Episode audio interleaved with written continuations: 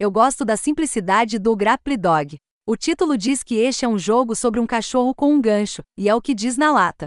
É essa abordagem direta que abrange toda a filosofia de design do Grapple Dog, lembrando o apogeu dos mascotes de plataforma. O resultado é um jogo de plataforma retro não surpreendente, mas muito sólido, com controles precisos o suficiente para alcançar um fluxo agradável. Como exemplos, um estágio pode fazer você se agarrar a uma plataforma móvel, que então desenvolve as habilidades para o momento em que você precisará alternar entre algumas plataformas móveis. Outro nível pode ver você disparado de um canhão em uma área que precisa ser saltada na parede. Depois disso, você precisará lutar entre os canhões. Quando você chegar à segunda metade do Grapple Dog, você se verá ágil o suficiente para desviar de bolas de fogo e lâminas de barbear, enquanto gira em torno de uma plataforma móvel em um amplo arco para pularem. Cima dela, o que lhe dá a quantidade certa de altura para alcançar um canhão que o atira pouco antes da próxima plataforma de agarrar. É uma façanha que você pode não ter conseguido desde o início, mas o jogo construiu suas habilidades de forma tão iterativa neste ponto que a zona. Só percebendo depois quanta coreografia complicada você fez.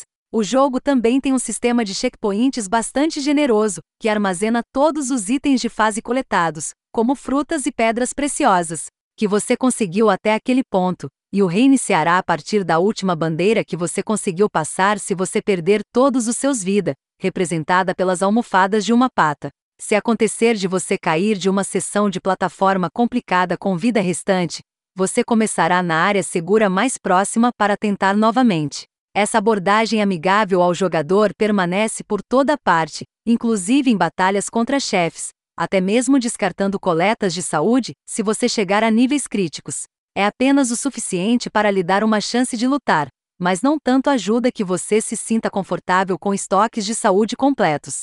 O único ponto em Grapple Dog em que a dificuldade se afasta dessa rampa de dificuldade suave é durante uma das batalhas de chefe posteriores.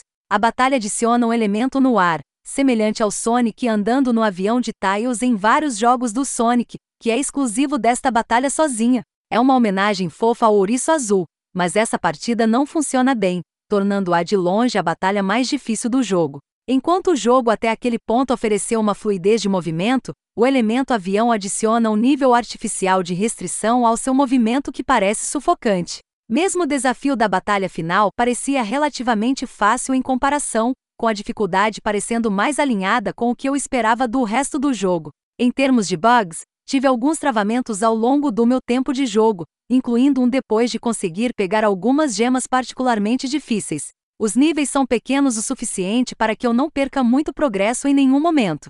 Mas pode ser frustrante se você acabou de passar por um desafio difícil e não tem nada para mostrar. Grapple Dog não está fazendo nada de novo ou revolucionário, mas está entregando bem uma premissa simples. Parecia descobrir uma joia esquecida em uma lixeira do Game Boy Advance, depois levá-la para casa e descobrir algumas partes que são um pouco irregulares ou estranhas. É o tipo de jogo que é eminentemente simpático e cativante, mesmo que eu não espere que me fisgue a longo prazo.